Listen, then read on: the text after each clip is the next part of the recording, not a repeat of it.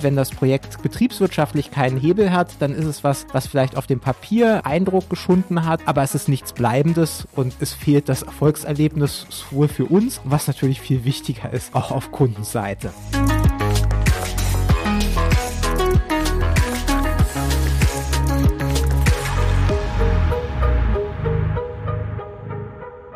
Herzlich willkommen zu In Numbers We Trust, dem Data Science Podcast. Wir sind von INWT Statistics und wir setzen Data Science Projekte um von der ersten Idee bis zum fertigen Produkt und hier im Podcast sprechen wir darüber. Ich bin Amit, ich bin ähm, Gründer und Geschäftsführer von INWT und an meiner Seite ist ja, mein Name ist Sebastian. Ich bin hier auch Gesellschafter und vor allen Dingen im Bereich Data Engineering tätig. In dieser Folge wollen wir darüber sprechen, was es eigentlich braucht, um ein erfolgreiches Predictive Analytics Projekt umzusetzen. Das ist ein Thema, mit dem wir uns auch so ein bisschen beschäftigt haben. Uns gibt's jetzt äh, seit über zehn Jahren. Das war für uns auch nochmal so ein Anlass, ein bisschen zurückzuschauen auf äh, unsere Projekthistorie. Wir haben über 180 Projekte umgesetzt. Ähm, nicht alle davon äh, sind erfolgreich gewesen, viele aber schon. Und ähm, unser Anspruch war es, nochmal ein wenig zurückzublicken und zu gucken, was so die Erfolgsfaktoren waren und woran eben bestimmte Projekte dann auch gescheitert sind. Und äh, diese Learnings wollen wir hier mit euch teilen. Und ähm, wir wollen das Ganze so strukturieren, dass wir zunächst noch mal eine kurze Abgrenzung treffen. Ähm, speziell reden wir tatsächlich hier über Predictive Analytics Projekte und nicht generell über Data Science Projekte. Da wollen wir noch über den Unterschied sprechen. Dann wollen wir natürlich auch noch mal sagen, was wir eigentlich unter einem erfolgreichen Projekt äh, verstehen. Und dann geht es so ein bisschen in die Details. Da wollen wir einmal über das Thema Data Maturity mit euch sprechen, ähm, über den Use Case, über das Thema Umsetzung des Use Cases, dann natürlich kein Projekt ohne Daten. Insofern die Daten auch ein Thema. Der Bereich Technologie, spannend und wichtig.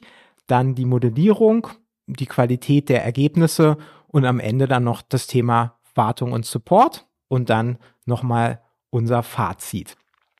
Also, zurück äh, zur Frage, worüber reden wir eigentlich? Wir möchten hier über Predictive Analytics Projekte sprechen und was ist die Abgrenzung zu Data Science Projekten? Die Schnittmenge ist da sicherlich sehr groß.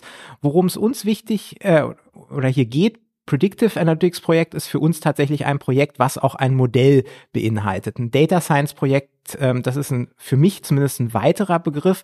Ähm, das könnte auch ein Projekt sein, was zum Beispiel nur den Aufbau eines Data Warehouses oder einer Dateninfrastruktur ähm, beinhaltet, aber eben keine Modellierungskomponente. Und wir fokussieren uns hier auf Projekte, die eben auch eine Modellierungskomponente beinhalten. Da sind die Anforderungen noch mal ein Stück weit andere natürlich. Und dann noch ganz spannend die Frage, was ist eigentlich ein erfolgreiches Projekt? Also da ist natürlich vieles trivial. Da geht es darum, dass das Budget eingehalten wird. Da geht es darum, ähm, dass die Timeline eingehalten wird. Da geht es natürlich darum, dass man die anfangs gesteckten Ziele erreicht.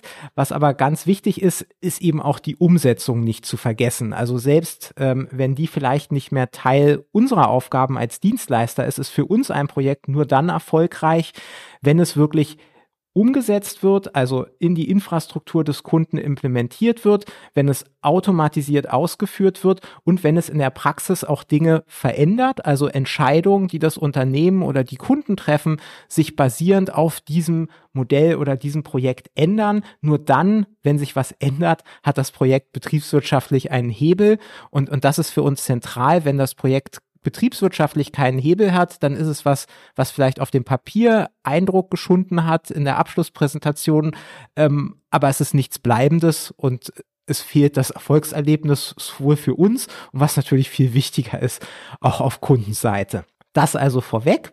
Willst du noch was ergänzen, Sebastian? Nee, alles gut. Wir können direkt einsteigen, glaube ich, in so ein bisschen die Voraussetzungen. Ähm, wir gucken jetzt vor allen Dingen darauf, was braucht es denn vor Projektbeginn eigentlich damit so ein Projekt erfolgreich sein kann. Und ein ganz wichtiger Teil ist tatsächlich, wie weit ist eigentlich das Unternehmen, wenn es darum geht, mit Daten zu arbeiten und Entscheidungen mit Daten zu treffen. Dazu gibt es ähm, Definitionen, die sich im Wesentlichen ähm, also auf Skalen wiederfinden. Das ist eben die Data Maturity Skala. Ähm, ich habe mir jetzt im Vorfeld nochmal genauer angeschaut, was eigentlich Towards Data Science und auch die Gartner Scala dort genau sagt und möchte das nochmal ganz kurz zusammenfassen und auch nochmal kurz sagen, ähm, was braucht man denn eigentlich als Unternehmen, was muss man mitbringen, bevor man eigentlich so ein Projekt startet und was ist aus unserer Sicht ein vor allen Dingen Erfolgsfaktor an der Stelle. Die meisten Skalen in diesem Bereich sind entweder vier- oder fünfstufig. Jetzt haben wir hierbei eine fünfstufige Skala. Inhaltlich macht das keinen großen Unterschied. Auf Stufe eins, das heißt so ganz zu Beginn, dort hat man vor allen Dingen Unternehmen, die manuell Daten erfassen. Das funktioniert dann zum Beispiel über Excel-Dateien oder Google Sheets und über PowerPoint-Dateien. Ich kann mich noch an die eine oder andere Kundenpräsentation erinnern, die sagen, sie haben Daten. Wir müssen dann nur die 30 PowerPoints durchforsten und dann ist doch alles da. Äh, das ist also diese Stufe eins tatsächlich. Ähm, das heißt, die sind noch nicht systematisch ähm, erfasst.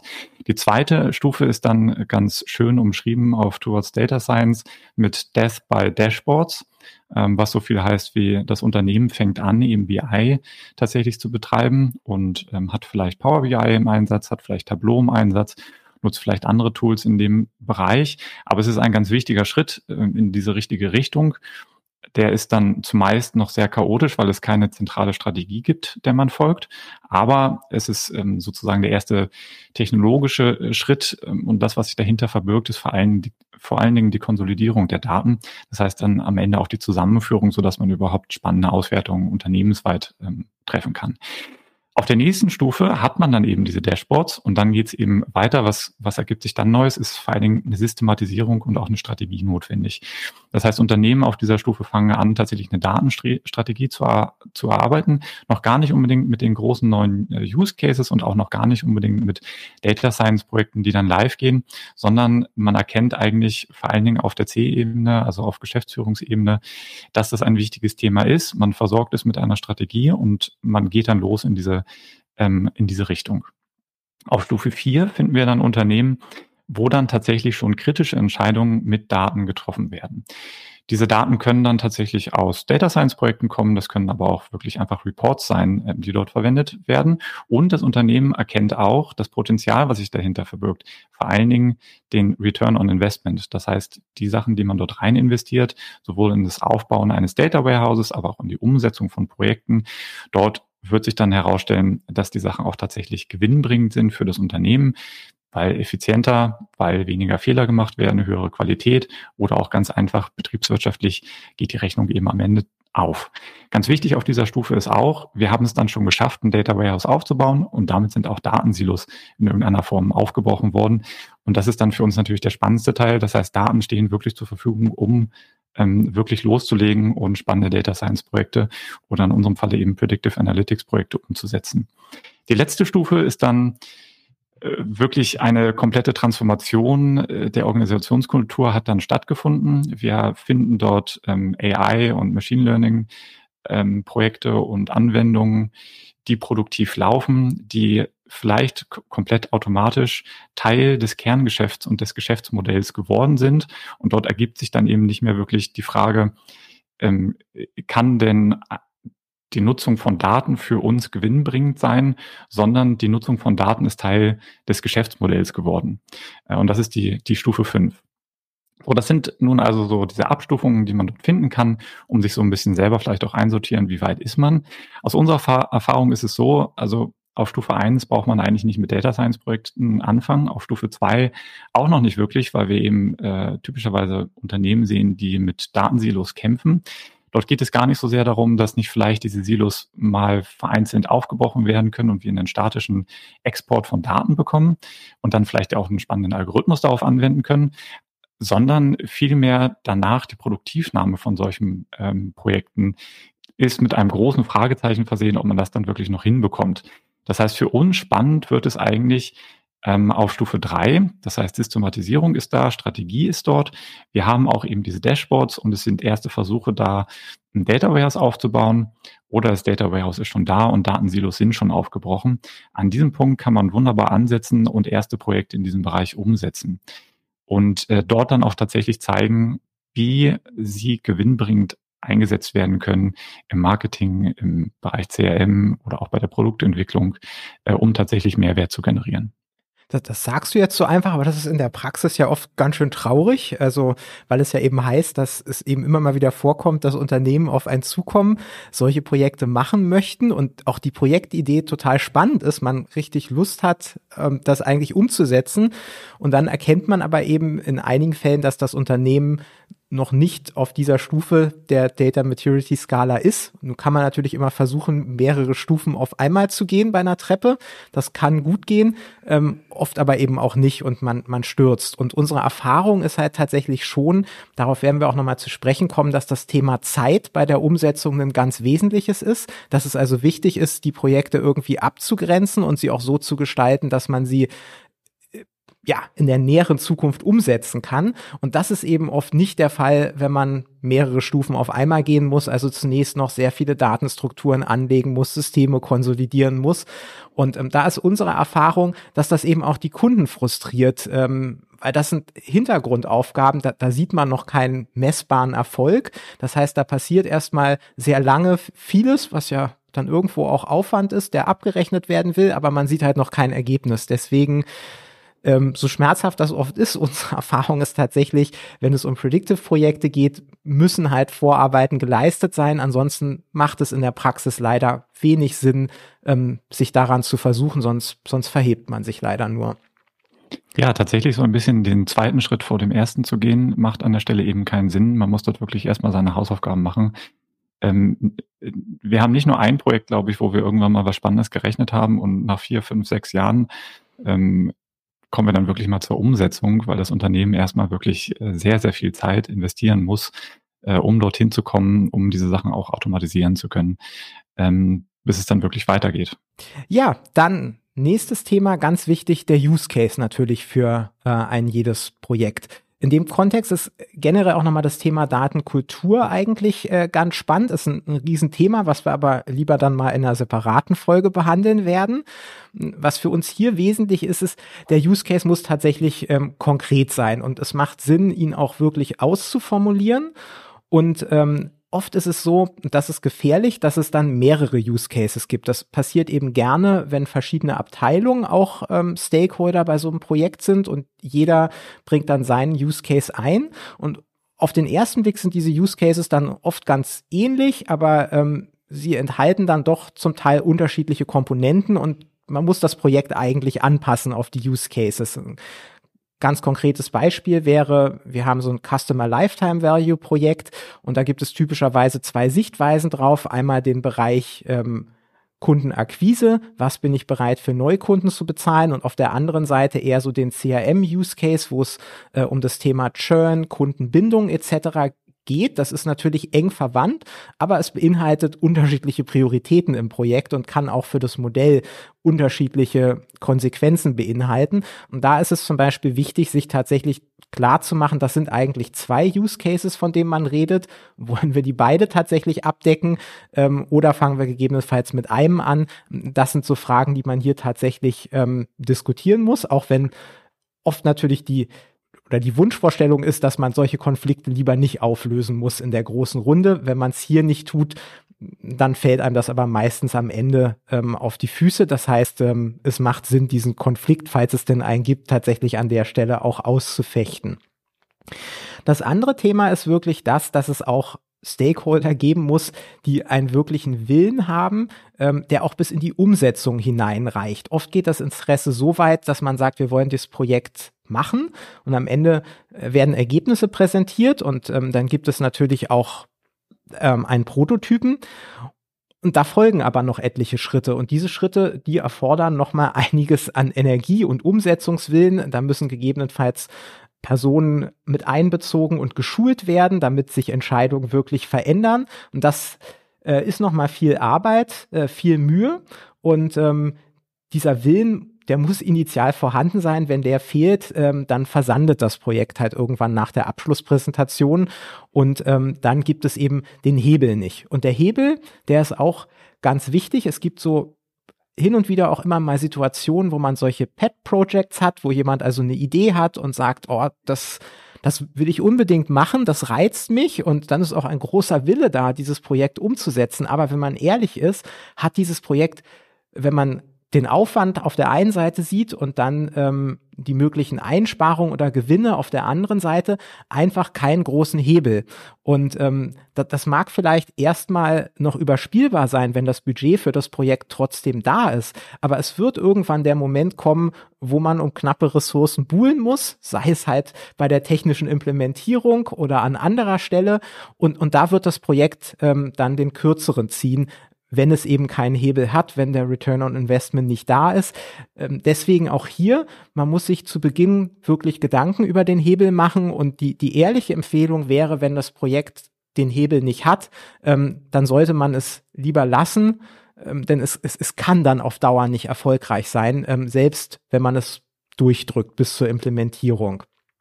Und mit dem Hebel, Armin, nur um das nochmal äh, klarer zu machen, damit meinen wir vor allen Dingen, dass wir vorher eine Abschätzung haben, was für Kosten eingespart werden können oder wie sich eben die Qualität zum Beispiel in einer Produktionsstraße oder so etwas verbessert. Ähm, solche Dinge, nicht wahr? Genau, genau das. Und äh, in diesem Zusammenhang eben auch ganz wichtig, realistische Erwartungen.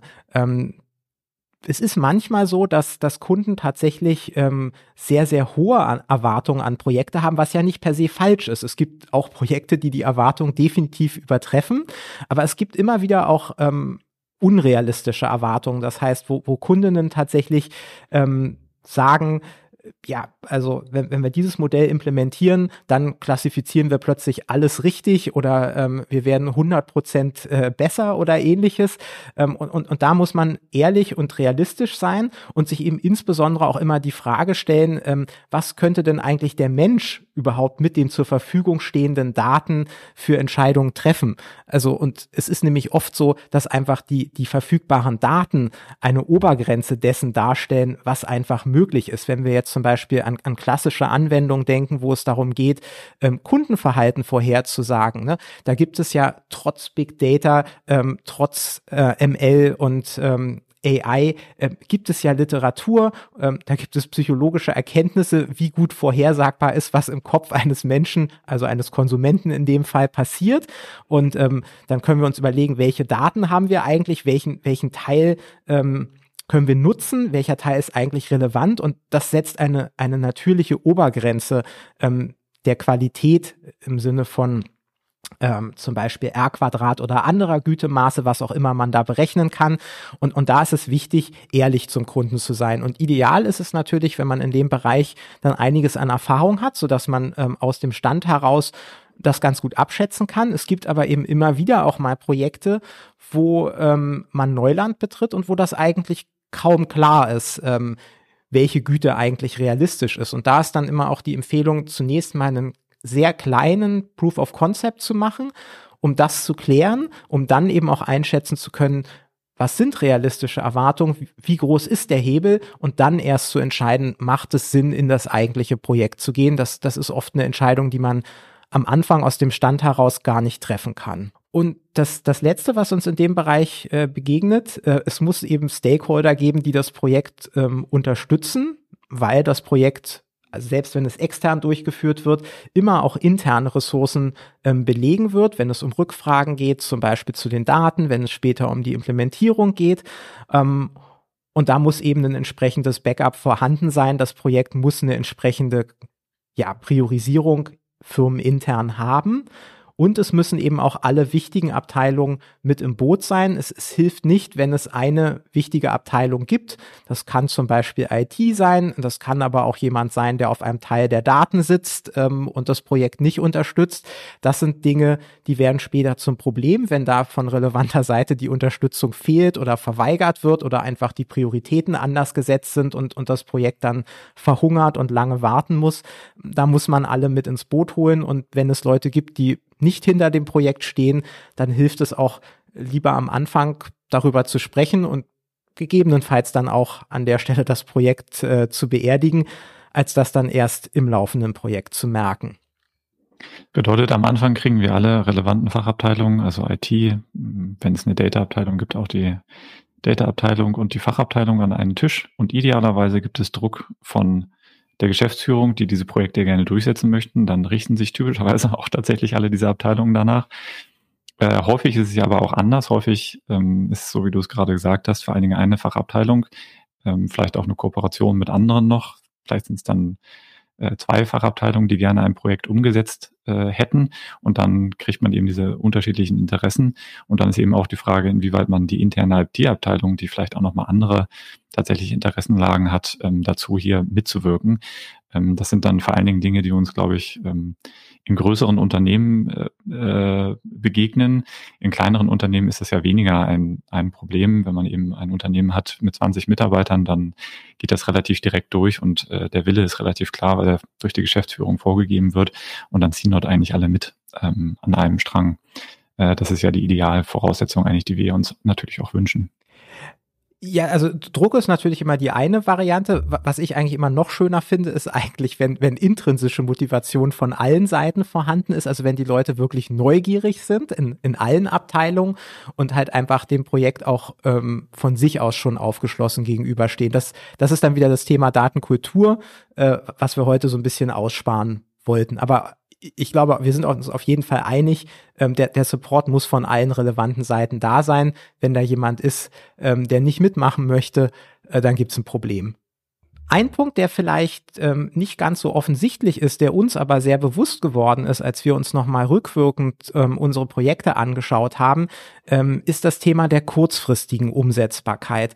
Und ähm, aus, aus dieser Betrachtung ist uns wirklich klar geworden, dass es wahnsinnig wichtig ist, Projekte abzugrenzen und sie so zu gestalten, dass man sie auf einer überschaubaren Timeline umsetzen kann. Und überschaubar heißt da in der Regel also es gibt natürlich immer Projekte, die Ausnahmen bilden, sowas wie ähm, drei bis sechs Monate und zwar wirklich vom Start des Projekts bis zum Abschluss des Projekts und damit ist gemeint, das Ganze geht produktiv, also es ist äh, wirklich implementiert. Ähm, und das ist nicht immer leicht. Ähm, zum einen ist natürlich die Frage, was man in dieses Projekt mit reinnimmt. Wir hatten ja schon darüber gesprochen, es kann auf jeden Fall sinnvoll sein, wenn es nicht möglich ist, von vornherein zu sagen, welche Güte hier erzielbar ist, was also realistische Erwartungen sind, dann macht es Sinn, erstmal einen sehr kleinen Proof of Concept zu wählen, ähm, mit dem man in der Lage ist, ähm, überhaupt rauszufinden, welchen Hebel das Projekt hat. Und der, der nächste Schritt wäre dann eigentlich konsequenterweise ähm, der MVP. Das heißt, ähm, wir wollen nicht die größtmögliche Lösung, sondern wir möchten tatsächlich erstmal die minimale Lösung, also alles, äh, was notwendig ist, damit das Ganze seine Wirkung entfalten kann, also einen Hebel realisieren kann. Das muss mit an Bord sein. Aber alles, was irgendwie optional ist, was das Ganze komplexer macht, das da tut man gut dran, wenn man das vielleicht am Anfang erstmal weglässt und dafür zusieht, dass man ein bisschen schneller fertig wird. Warum?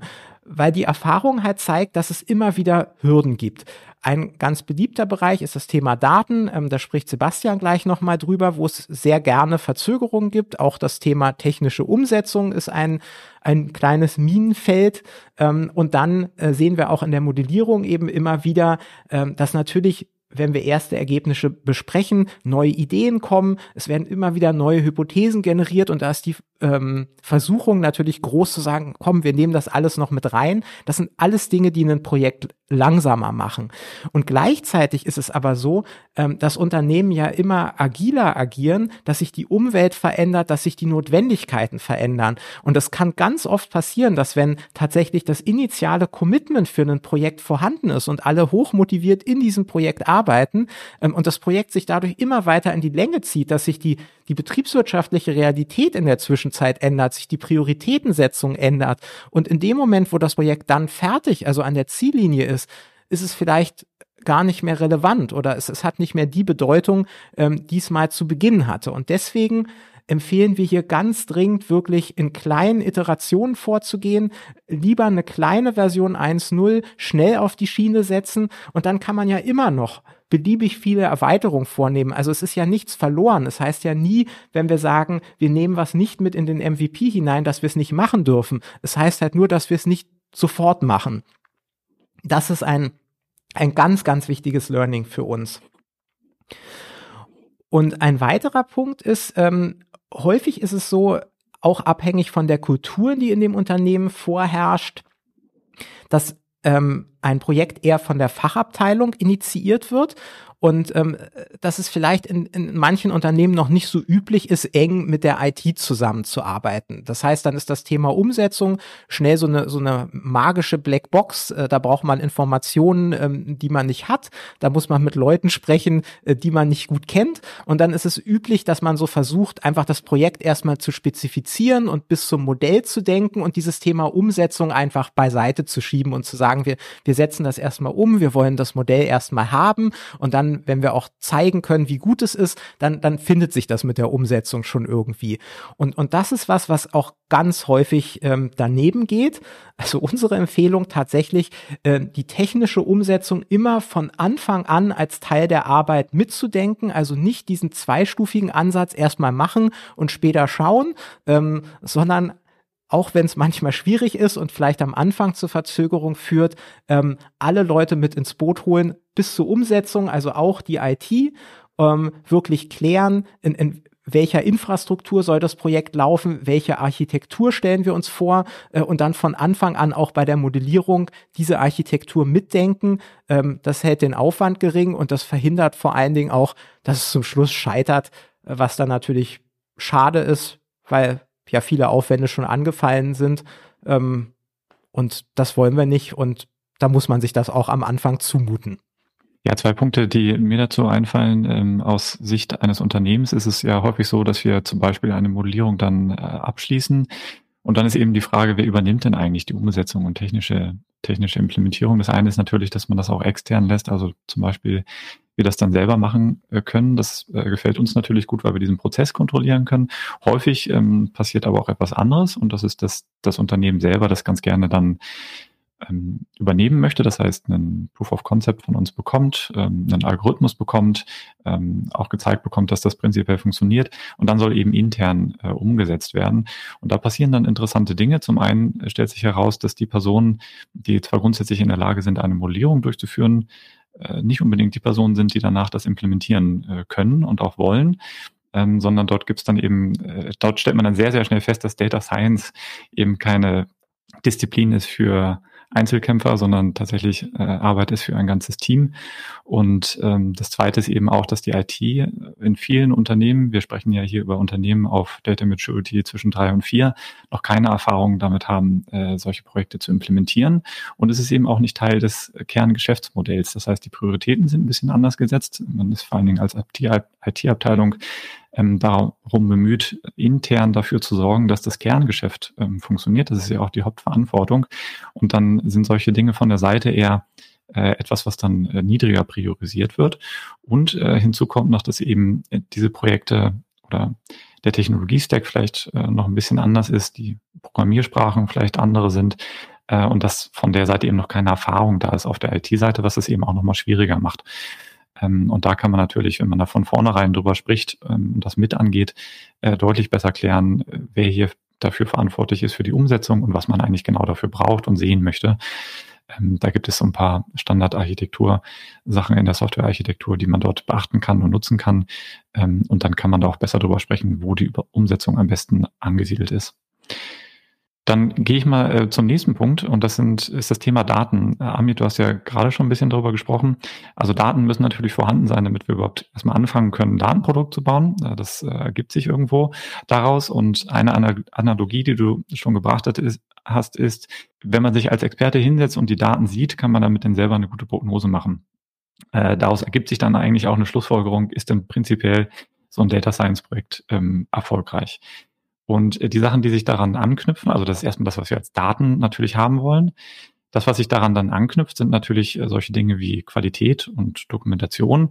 Äh, wir haben in vielen Projekten natürlich Probleme mit der Datenqualität und das schlägt sich dann unmittelbar natürlich auf die Modellierung nieder und auch auf grundsätzlich die Frage, ob so ein Modell überhaupt produktiv genommen werden kann, wenn die Datenqualität nicht ausreichend gut ist.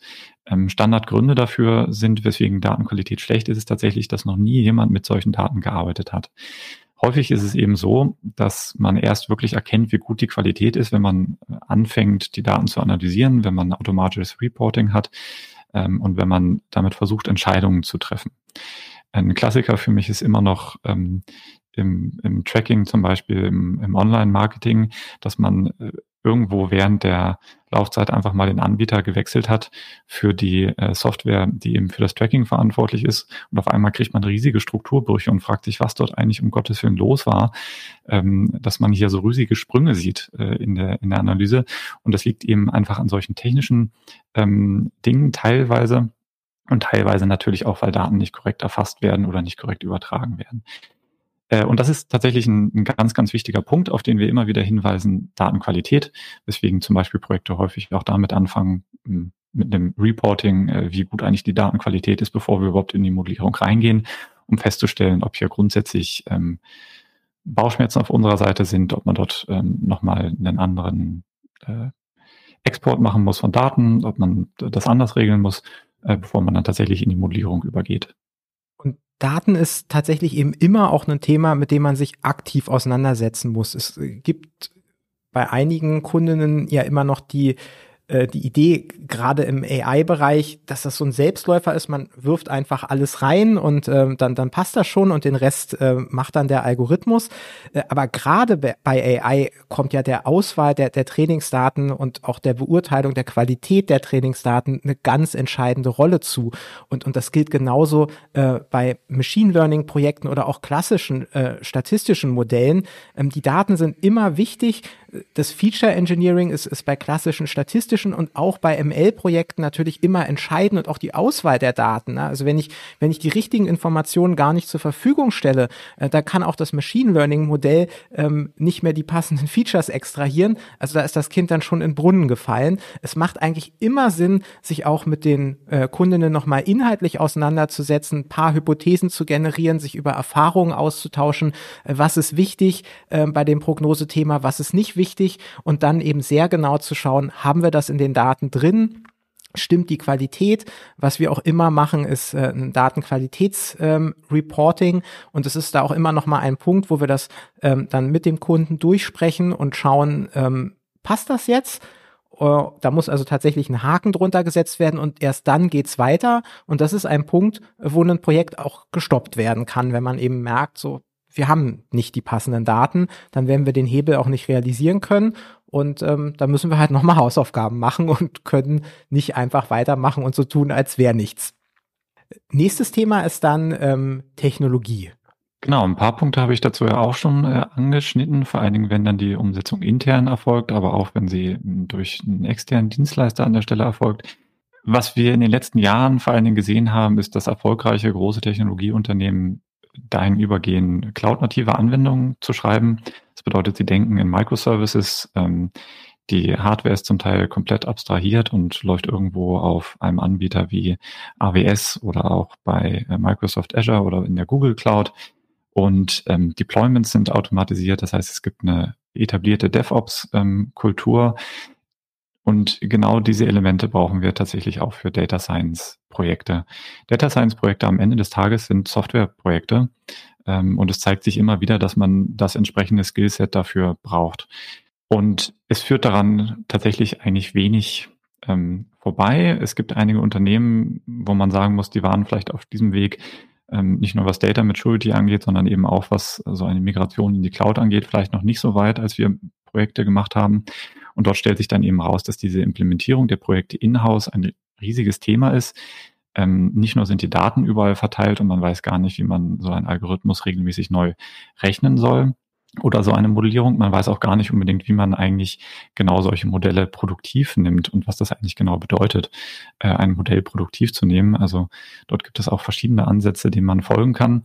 Aber die meisten Unternehmen haben damit wenig Erfahrung und man muss sagen, sie tun sich deutlich leichter äh, organisatorisch, wenn sie schon Erfahrung haben mit Microservices und cloud-nativen Anwendungen, was ähm, häufig äh, synonym ist.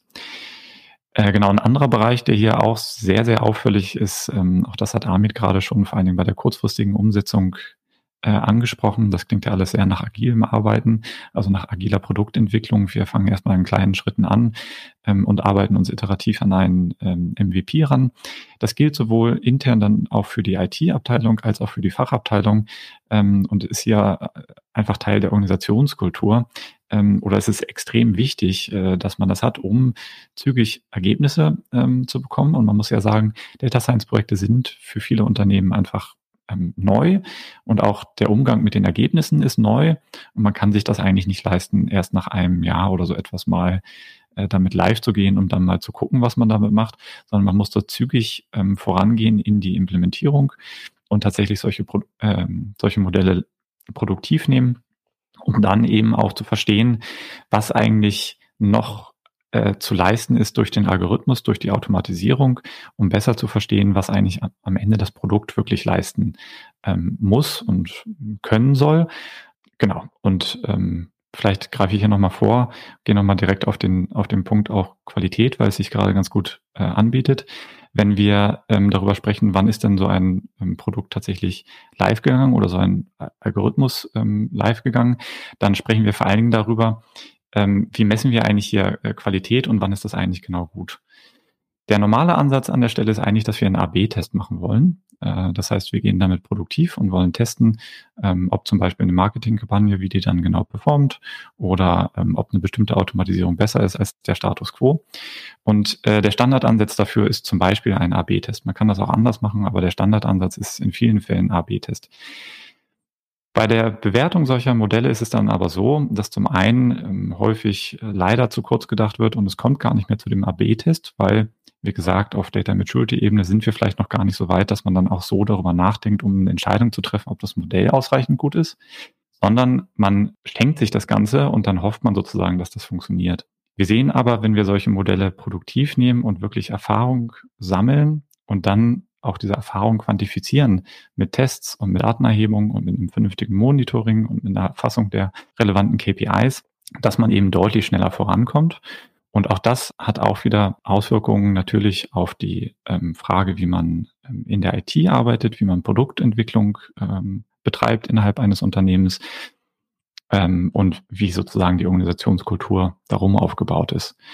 Ganz gute Analogie dann vielleicht aus dem Bereich der IT- und Softwareentwicklung ist, ähm, wenn man eben ein komplettes Redesign macht seiner App, ja, dann findet man zwar einen kleinen einzelnen Kunden schon mal vorher raus, ob das Ganze eben prinzipiell funktioniert, aber so richtig das Feedback vom Markt bekommt man erst, wenn man das Ganze äh, mit dem Ganzen live geht und am Kunden und an Kundinnen dann entsprechend auch die Bewertung auch ähm, stattfindet und äh, man wirklich das Feedback einsammeln kann. Gleiches gilt auch bei Data Science Projekten und bei Predictive Analytics Projekten. Auch dort sind wir genau an diesem Feedback interessiert, ob wir eigentlich wirklich etwas verbessern können. Und je besser natürlich Qualität will gemessen werden. Und das ist ein Punkt, den haben wir auch im Vorfeld so bisschen kontrovers diskutiert und ähm, wir haben es auch noch nicht äh, so ganz ergründet. Also was wir eben oft sehen, wie du schon meintest, ist, dass äh, zu Beginn natürlich immer betont wird, äh, dass man die Qualität dann auch in einem AB-Test oder anderweitig objektiv messen möchte. Dass es aber häufig so ist, dass wenn das Projekt dann tatsächlich äh, in der entsprechenden Phase ist, ähm, auf Kundenseite die Bereitschaft, Arbeit in diesen AB-Tests zu investieren, oft deutlich geringer geworden ist. Das kann eben daran liegen, ähm, dass man zu dem Zeitpunkt aufgrund einiger Gütemaße schon eine recht solide Vorstellung ähm, davon hat, was das Modell eigentlich leistet oder was es auch nicht leistet. In, in vielen Fällen ist unser Eindruck, dass das aber eben auch damit zusammenhängt, wieder Thema Organisationskultur und Data Maturity, ähm, dass es sehr aufwendig ist, solche Tests durchzuführen, weil man eben, wenn es jetzt zum Beispiel um Kundenfeedback geht, äh, nochmal mit Marketing oder Digital sprechen muss, um Anpassungen Anpassungen auf der Webseite vorzunehmen, ähm, weil man sich mit anderen Abteilungen abstimmen muss, die vielleicht parallel irgendwas testen wollen. Das sind Dinge, die machen Arbeit, die führen zu Verzögerungen und ähm, äh, das sind Dinge, die dann oft nicht mehr gemacht werden, was für uns immer schade ist, weil wir uns natürlich auch immer wünschen, äh, dass es am Ende vielleicht noch mal ähm, einen White Paper ähm, oder tatsächlich einen entsprechenden Bericht gibt, wo man wirklich nachweisen kann, das ist jetzt der Hebel, ähm, das bringt das Ganze, das, das ist auch für uns schön, wenn wir das nach außen tragen dürfen, was wir natürlich nur in wenigen Fällen ähm, ähm dürfen aufgrund der Geheimhaltung, ähm, aber erstaunlich eben, äh, dass die Bereitschaft oft abnehmend ist, dann das tatsächlich zu machen. Unser Learning hier ähm, vorläufiger Natur ist, vielleicht dann lieber auch einen kleineren AB-Test äh, planen, äh, von Anfang an sich Gedanken zu machen, kann man vielleicht kontinuierlich irgendwelche Metriken aufzeichnen, so dass halt wirklich der Aufwand für diesen AB-Test so gering wie möglich ist und trotzdem ähm, eine möglichst hohe Aussagekraft da ist. Ähm, das scheint ähm, eben in der Realität da draußen dann noch die besten Aussichten auf Erfolg und Umsetzung dann auch zu haben. Ja, am Ende dann äh, natürlich immer noch ähm, das Modell. Das ist äh, ja mit das Wichtigste. Und ähm, da ist es unserer Erfahrung nach so, dass äh, ebenso wie bei den Daten, da ist kein Automatismus, auch beim Modell, ähm, e egal ob äh, Statistik, Machine Learning oder AI, da wird immer Know-how äh, und Manpower auch gebraucht. Ähm, das ist wichtig, dass man sich dessen bewusst ist. Und dann haben wir so ganz wenige Fälle, äh, wo es, wo man den Eindruck hat, dass das Modell eigentlich der Selbstzweck ist. Das sind so Fälle, wo Unternehmen vielleicht sagen, oh, wir, wir möchten unbedingt jetzt was mit Machine Learning oder unbedingt was mit AI machen. Und dann ist der Use Case und der ganze Rest anscheinend schon, schon fast nebensächlich. Das funktioniert unserer Erfahrung nach nicht und kollidiert auch oft mit den Voraussetzungen in Bezug auf, auf Data Maturity. Am besten ist es tatsächlich, wenn, wenn der Use Case ähm, die eigentliche Motivation und der, der Treiber für das Projekt ist und man dann ähm, bei der Modellierung eigentlich eher nüchtern, unspektakulär vorgeht und sich fragt, was ist denn das beste Modell? Also im Sinne von, womit kriegen wir die besten Ergebnisse? Und ähm, dann probiert man verschiedene Dinge aus, trifft eine Vorauswahl, die man dann immer weiter einschränkt und am Ende bleibt dann ein Modell übrig. Das kann natürlich auch ein Ensemble aus mehreren Modellen sein, was dann in erster Linie eigentlich seinen Zweck erfüllt und, und kein Selbstzweck ist. Und ähm, Entscheidend ist hier natürlich, dass man, ähm, da hilft gegebenenfalls der Proof of Concept oder halt die Erfahrung, ähm, an der Stelle muss die Güte natürlich stimmen. Wenn sie es nicht tut, hat man ein Problem. Dann äh, ist das Projekt eigentlich äh, vorzeitig beendet, wenn man, wenn man ehrlich ist. Ähm, und was natürlich hin und wieder passiert, ist, äh, dass dann einfach ja, man den Konflikt scheut, wenn, wenn die Güte nicht passt und dann eher dazu neigt, ähm, das Ganze in eine Hochglanzpräsentation zu verpacken, zu hoffen, dass kein AB-Test gemacht wird und äh, das gar nicht auffällt, ähm, dass das Modell eigentlich nicht das leistet, was es soll. Ähm, da kennen wir leider ausreichend Beispiele, ähm, wo, wo, wo das passiert ist. Und deswegen ist es eben auch ganz wichtig, dass im Unternehmen die entsprechende Kultur vorhanden ist und dass es eben auch auffällt, ähm, wenn solche Modelle deployed werden, die eigentlich nicht die Erwartungen erfüllen. Ähm, das ist natürlich immer was, was, was nochmal, ja, vielleicht den ein oder anderen rettet, aber wesentlich ist eigentlich auch, dass die Kultur einen, einen Scheitern erlaubt. Natürlich sollte man die Erfahrung einbringen, den Proof of Concept machen, um einen Scheitern ähm, auf dieser Ebene zu verhindern oder zu vermeiden. Aber wenn es passiert, ist es immer noch besser, das an der Stelle zuzugeben, anstatt das dann durchzuboxen, weil das wird mittelfristig natürlich einfach zu so einer gleichgültigen Einstellung gegenüber Data Science führen, dass halt äh, die entscheidenden Akteure und Akteurinnen äh, dann einfach sagen, ähm, ja, da habe ich was investiert, aber am Ende erfüllt das meine Erwartungen nicht und, und dann ist die Bereitschaft auch nicht mehr da, neue Projekte zu finanzieren und, und das ist schade. Und ähm, da ist es eben wichtig, die Erfahrung zu haben, den Use Case auszuwählen, ähm, auf den Hebel zu achten, um wirklich zu gucken, dass man eben auch Leuchtturmprojekte umsetzt, die wirklich was bringen und dann eben auch eher äh, positive Bewegungen in Gang setzen. Ähm, denn es gibt eigentlich in jedem Unternehmen wahnsinnig viele tolle Use Cases mit großem Hebel, ähm, wo datengetriebenes Arbeiten viel hilft. Dann über die Umsetzung hatten wir ja gesprochen. Was danach dann noch kommt, ist das Thema ähm, Wartung und Support ganz klar, das muss langfristig gewährleistet sein. Da ist es auch wichtig, dass man sich bewusst darüber ist, äh, wie man das gewährleistet, wer sich um das Modell kümmert und überhaupt auch, ähm, auch wenn das natürlich genauso trivial ist, ähm, die, das Bewusstsein da ist bei den Verantwortlichen, dass so ein Modell kein absoluter Selbstläufer ist, nicht? Also allein ist es ja ein Softwareprojekt, ähm, da ist also auch allein aus Sicherheitsüberlegungen, ähm, Wartung, Support, Monitoring, es, es fallen gewisse laufende Aufwände an. Ähm, und dann natürlich das Thema Support. Es werden sich irgendwann Datenstrukturen ändern. Ähm, man muss irgendwas anpassen. Ähm, und, und, da ist es auch wichtig, dass man schaut, ähm, habe ich das Know-how? Mache ich das im Unternehmen? Äh, Mache ich das extern? Ähm, gibt es eine eine dafür geeignete Dokumentation, ähm, so dass ich in der Lage bin, dieses Produkt auch weiter zu warten. Aus meiner Sicht ähm, ganz wichtig immer das Thema Robustheit. Also oft ist es so, dass dann gerade wenn es um das Thema Qualität in der Modellierung geht, man dann mit so manchem Trick noch so ein paar Prozent rausholen kann, was dann aber auf Kosten der Robustheit geht. Und die Robustheit ist, ähm, ist ganz, ganz wichtig. Also auch dieses Prinzip, Modelle nicht, äh, also kein Overengineering zu betreiben, eher sparsam zu arbeiten und auch so ein bisschen darauf zu achten, natürlich Thema in der Modellierung, dass man eben nicht Kausalität und Korrelation miteinander verwechselt. Kausalität ist das, was langfristig gewährleistet, dass das Modell auch funktioniert. Ähm, und das Modell muss eben robust sein, denn äh, der Alltag, ähm, da werden immer mal Daten kommen, ähm, die nicht so aussehen wie das, was man in der Modellierung verwendet hat. Und ein gutes Modell kann damit eben umgehen. Und äh, wenn das Modell an der Stelle nicht gut ist, dann wird das Modell unplausible Prognosen erstellen und ähm, das werden Leute, die damit arbeiten, merken. Und ähm, entweder ist dann der Support da, um, um das irgendwie zu reparieren und rauszufinden, woran das liegt. Ähm, und wenn der Support nicht da ist und man zu oft merkt, das Modell, das ist nicht plausibel, ähm, dann werden die Leute irgendwann nicht mehr damit arbeiten und ähm, dann war es das halt auch mit dem Projekt. Also äh, allein aus dieser Überlegung heraus ist das ganz wichtig. Nicht nur die technische Seite ist hier wichtig. Dann haben wir jetzt einen recht großen Bogen gespannt Du wolltest doch noch was ergänzen, glaube ich. Nein, ich wollte nur sagen, lass uns zum Fazit kommen. Ja, dann machen wir das äh, gerne. Also was wir, glaube ich, rausgefunden und klar gemacht haben, ist, äh, ein Predictive-Projekt, das, das kann nicht bei Null starten. Also so traurig das ist, weil es eben Leute gibt, die, da, da ist der Wille da, da muss man aber dann ganz offen sagen, es ist erstmal wichtig, vielleicht die Dateninfrastruktur aufzubauen, auf der Data Maturity Skala voranzuschreiten und dann ist irgendwann der Punkt für das Predictive-Projekt gekommen. Vorher ist es schwierig. Und ähm, klar, vieles von dem, was wir gesagt haben, das ist eigentlich trivial. Da muss es Stakeholder geben, es muss den Use Case geben, die Daten müssen da sein.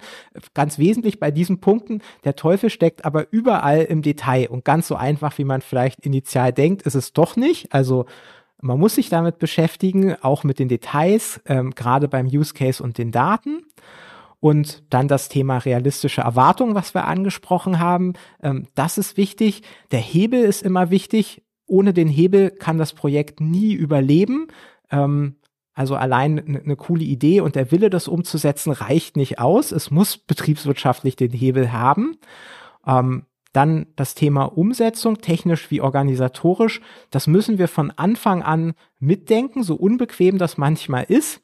Und eben auch bis zu Ende denken. Also viele, abhängig davon, worum es geht, ist die Implementierung nicht nur mit der technischen Implementierung beendet, sondern oft muss man da eben noch darüber nachdenken, Prozesse anzupassen, ähm, Mitarbeiterinnen ins Boot zu holen und zu schulen. Also all das gehört mit dazu, äh, wenn das Projekt wirklich am Ende erfolgreich sein will. Und ähm, für uns eben ein ganz, ganz wichtiges Learning. Der Zeithorizont ist wahnsinnig wichtig und damit einhergehend ist die Abgrenzung wichtig. Und unsere dringende Empfehlung ist, kleine Projekte, also eher dieses MVP-Denken ähm, und, und iterativ vorgehen, also möglichst schnell die Version 1.0 nach maximal drei bis sechs Monaten. Ähm, wenn das nicht möglich ist, dann lieber abspecken oder noch Vorarbeiten leisten und eben darauf achten, dass so ein Projekt zeitnah umgesetzt werden kann, dass es zeitnah Ergebnisse gibt, ähm, aufgrund einfach des, des agilen Umfelds, der dynamischen Umwelt, um zu verhindern, ähm, dass Projekte versanden ähm, oder dass Projekte einfach äh, obsolet werden. Dann unsere etwas kuriosen Erfahrungen eben im Bereich AB-Test. Auch hier ähm, lieber weniger ambitioniert planen, aber dafür dann auch achten, äh, darauf achten, dass man das wirklich umsetzt als Teil des äh, Projekts. Und ähm, ja, was, was für uns so eine ganz zentrale Erfahrung ist, also ähm, dieses Thema Organisationskultur, ähm, mit dem wir uns ja nochmal intensiver separat beschäftigen wollen, das spielt eine ganz große Rolle.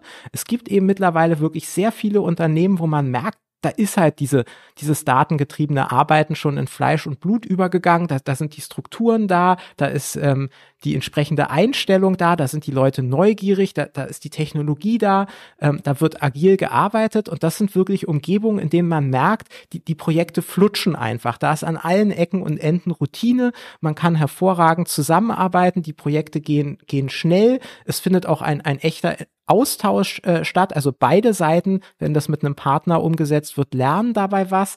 Ähm, das ist enorm. Und, und auf der anderen Seite ähm, sieht man eben immer wieder, wenn Unternehmen noch nicht ganz so weit sind und, und da erst reinkommen wollen, ähm, dann merkt man schnell, es gibt hier und da eben immer wieder ein bisschen Sand ins Getriebe. Ähm, die Dinge dauern länger und, und das muss man, muss man natürlich dann auch entsprechend berücksichtigen bei der Planung, damit das keine böse Überraschung ist.